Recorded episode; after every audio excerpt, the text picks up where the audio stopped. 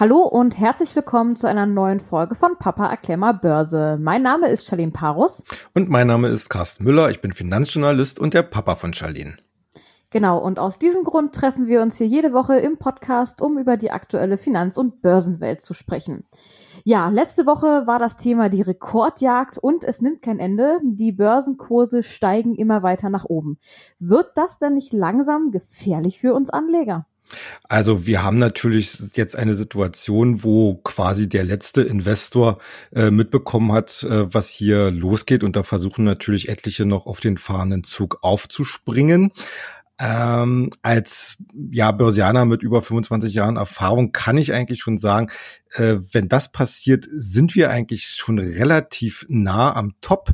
Wenn man sich mal überlegt, gerade der DAX, äh, dem fehlen jetzt eigentlich nur noch so 340 Punkte bis zu seinem alten Allzeithoch.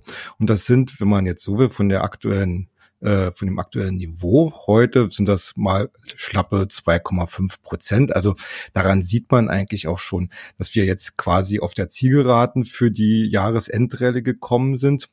Wann heißt, zuletzt hat der DAX denn einen so hohen Stand erreicht? Weißt du das? Äh, das, genau, äh, das war im Januar 2018. Mhm, okay. Ja, also im Prinzip jetzt so äh, knapp zwei Jahre später äh, und mit einer, wie wir ja uns ja vielleicht alle noch erinnern, einem ganz furchtbaren zweiten Halbjahr 2018, wo alle dann gesagt haben, na, das 2019er Börsenjahr, das wird ja wahrscheinlich sehr katastrophal werden mit den ganzen Rezessionsängsten, mhm. mit dem Handelsstreit und so. Äh, am Ende unterm Strich wird 2019 wieder eines der erfolgreichsten Börsenjahre seit langem. Wer hätte das geahnt? Ja, eigentlich keiner. Oder nur die wenigsten. Was ähm, machen wir denn jetzt, um unsere Gewinneinnahmen zu sichern? Letzte Woche hast du ja ähm, über Stop-Loss ähm, gesprochen. Genau. Bleibst du dabei? Genau. Ja, also auf jeden Fall. Also wer so eine Rallye mitgemacht hat, äh, dem schadet es auch nicht, äh, ab und zu mal ein bisschen Gewinne einzustreichen. Äh, wer hier wirklich das letzte Quäntchen ausreizen äh, möchte, äh, der sollte, wie gesagt, mit solchen Stop-Loss-Absicherungen äh, hantieren. Also das heißt, dass man seine Ge Gewinne entsprechend äh, absichert, also ein, ein Verkauf, einen potenziellen Verkaufskurs eben festlegt, äh, der halt je nachdem, äh, wie man riskant aufgestellt ist, eben unter dem aktuellen Kurs ist. Also wie gesagt, ich arbeite ja meistens so mit äh, zwischen sieben und zehn Prozent äh, Stop-Loss unter dem aktuellen Kurs. Man sollte auf jeden Fall äh, diese Absicherung jetzt, je höher der Markt steigt, auch regelmäßig nachziehen äh, um da halt nicht äh, ins Fettnäpfchen äh, äh, zu treten. Wobei ich noch im Nachgang zur letzten Woche sagen muss, äh, wenn ihr sowas macht, äh, auf jeden Fall immer auf äh, Schlusskursbasis nehmen. Das ist äh, eigentlich das Sinnvollere. Was Denn, heißt das? Das heißt äh, letzten Endes, dass man nur dann äh, verkauft, wenn auch wirklich der Schlusskurs an dem jeweiligen Tag unter dem Stop-Loss liegt. Also Weil, um 18 Uhr oder wann ist das? Äh, das ist jetzt 17.30 gewesen auf einer deutschen mhm. Börse. Also in dem Sinne äh, kann man, das kann man glaube ich auch bei manchen Brokern kann man das einstellen. Ansonsten solltet ihr euch das wes auf jeden Fall äh, gedanklich vorbereiten, weil wir werden wahrscheinlich jetzt in der Endphase auch immer mal wieder größere Schwankungsbreiten an den einzelnen Tagen erleben. Und da wäre es mhm. ja dann schade, wenn man durch einen, ich sag mal, so einen kleinen Unfall dann äh, unbeabsichtigt schon rausfliegt. Also immer erst äh, darauf, äh, darauf warten, ob das wirklich am Ende des Tages auch so bestätigt wird und nicht im Laufe des äh, Börsenhandels. Okay, das heißt auch demzufolge, ich sollte jetzt täglich meine Aktien im Auge behalten. Ja, jetzt wird's halt, wie gesagt, äh, schon, schon sehr, sehr diffizil und da sollte man äh, doch öfters raufgucken. Okay. Gibt es denn aktuell Branchen, die wir uns nochmal genauer ansehen sollten? Äh, ja, auf jeden Fall. Also, und das sogar mit Blick auf das nächste Jahr. Also wir Börsianer fangen ja so, also das Börsenjahr 2019 ist ja letzten Endes für uns ja mehr oder weniger abgehakt. Also das heißt, äh, dass wir in unserer Analyse jetzt natürlich auf 2020 bereits schauen und uns fragen, welche Branchen und welche Sektoren da denn dann zu den Gewinnern gehören könnten. Mhm. Äh, ja, und da fällt eigentlich wirklich gerade in Deutschland eine Branche besonders auf, nämlich die Automobilbranche. Ich will das okay. hier gar nicht so weit ausführen. Ihr habt das ja alle äh, in den letzten Monaten äh, verfolgt äh, mit diesem, ja, ich sag mal so, diesem gesellschaftlichen und politischen Druck, dass die Autohersteller quasi ihre kompletten bisherigen Geschäftsmodelle über den Haufen werfen müssen. Halt E-Mobilität, genau, in Richtung Umweltbewusstsein, ja. Genau, genau. Ähm, Besonders betroffen von dieser ganzen Diskussion waren aber nicht nur die Autohersteller, sondern auch besonders auch die Autozulieferer. Das mhm. heißt, äh, während sich die Autohersteller natürlich jetzt Gedanken machen, wie können sie jetzt äh, ja auf E-Mobilität umsteigen, ordern sie natürlich jetzt keine ich, ich weiß nicht, Maschinen, um, um äh, Motoren herzustellen, um äh, Fahrzeuge herzustellen, weil sie natürlich selber erst ganz am Anfang sind, um hier neue Produktionsketten aufzubauen. Und das, äh, wenn man sich heutzutage die ganzen Kurse anguckt von den Autozulieferern, das ist äh, in den letzten Monaten alles immer ein Trauerspiel gewesen. Aber, mhm. und jetzt kommt das große Aber mit Ausrufezeichen, in den letzten Wochen hat auch hier ein Umdenken äh, stattgefunden, denn die Quartalsergebnisse, die wir jetzt jüngst gesehen haben, die haben zwar gezeigt, dass äh, viele halt äh, mit schlechten Ergebnissen aus diesem Jahr herauskommen, aber viele Hersteller haben auch gesagt, okay, wir glauben, dass so langsam die Talsohle erreicht wurde, beziehungsweise der eine oder andere konnte sogar schon sagen, er ist für das nächste Jahr schon wieder optimistischer. Mhm. Und wir hatten das auch vor vielen Wochen hier im Podcast schon mal angesprochen. Die Börse antizipiert ja zukünftige Entwicklungen. Das heißt, nicht wenn etwas wirklich eintritt, sondern sie handelt die Kurse dann, wenn sie glaubt, es wird kommen. Und wenn die Zuliefererindustrie glaubhaft versichern kann, äh, wir durchschreiten diese konjunkturelle äh, Talsohle, dann springen die Kurse auch an. Und das haben wir jetzt bei etlichen äh, ähm, Firmen auch schon gesehen.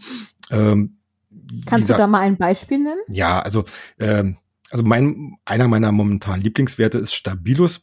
Werden die meisten gar nicht äh, äh, damit äh, was äh, anfangen können. Aber mhm. wenn ihr mal ein Auto seht oder die Kofferklappe aufmacht, da habt ihr ja meistens so eine Gasdruckfedern drin zum Abfedern. Das sind zum Beispiel solche Sachen, die Stabilus herstellt.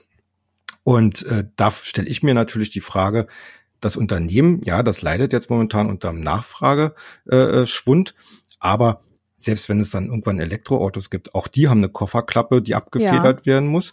Ähm, das ist also so ein typischer Vertreter von einem Zulieferer, der quasi mehr im Karosseriebau äh, zu Hause ist und nicht in den Antriebssträngen oder Antriebsarten.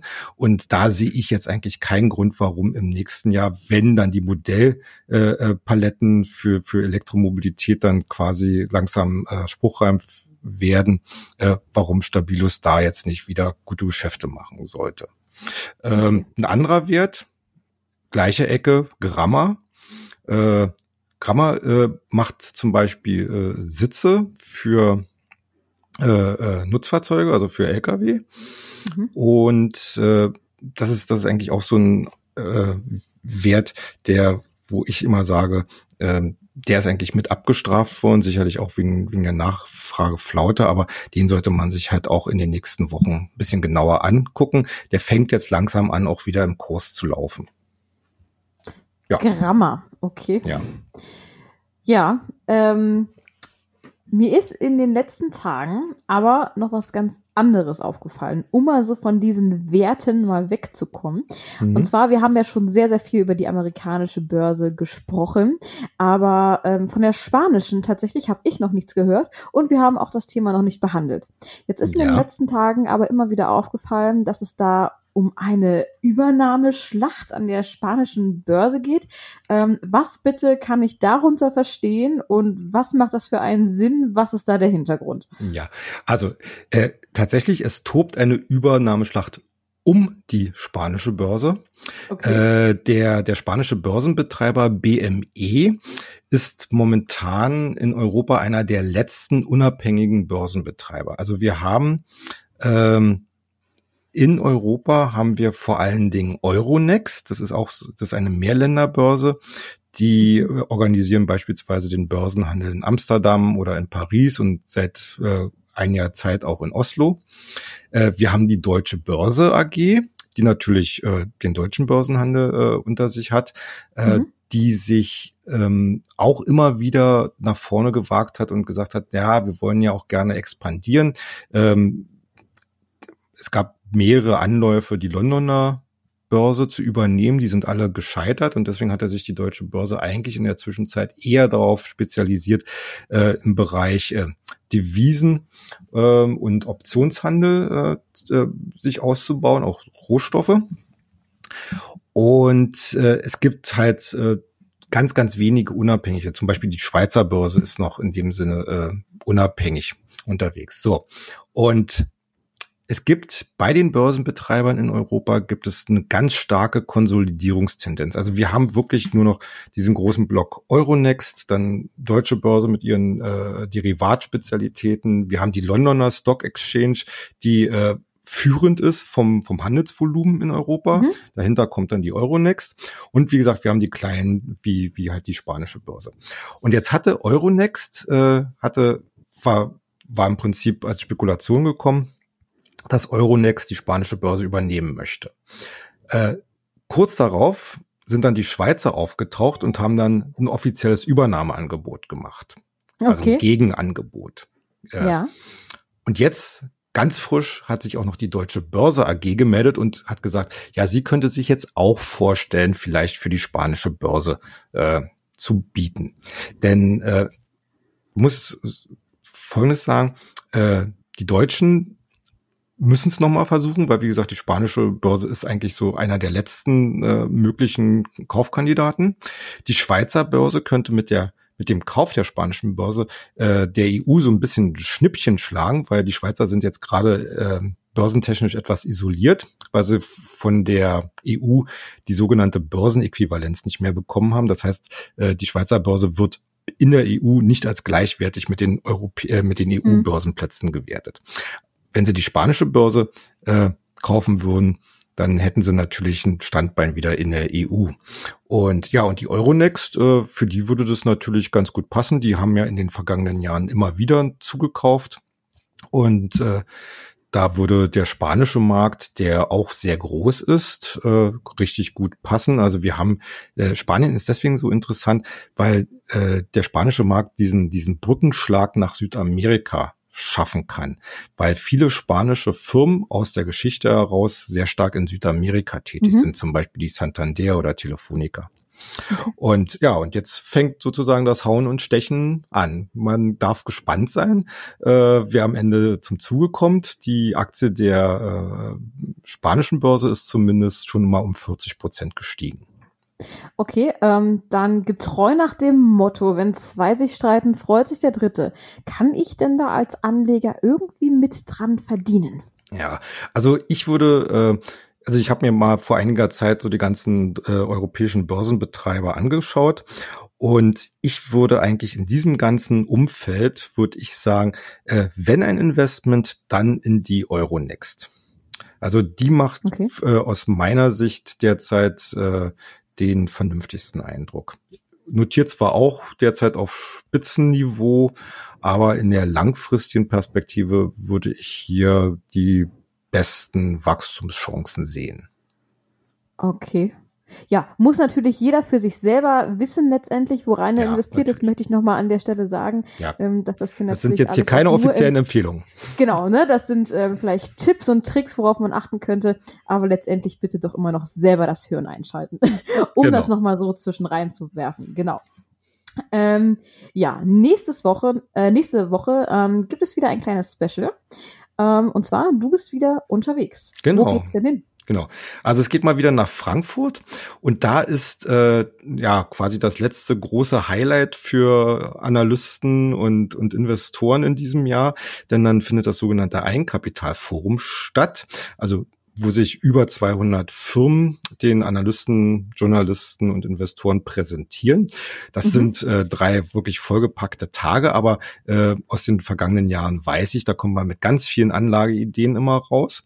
Äh, Schwerpunkt Nebenwerte und deswegen würde ich nämlich auch vorschlagen, dass wir dann nächstes Mal direkt von dort äh, dann auch so ein Schwerpunktthema mit deutschen Nebenwerten machen. Finde ich gut. Bin ich gespannt, was du uns mitbringst. Wahrscheinlich wieder ein paar Firmen, die mir persönlich und vielleicht euch da draußen auch noch nicht bekannt sind.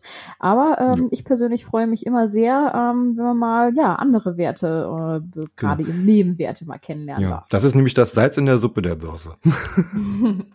Super. In diesem Sinne verabschieden wir uns für heute auch schon wieder für euch. Wünschen euch noch eine schöne Woche und bis zum nächsten Mal. Ja. Macht's gut. Ciao.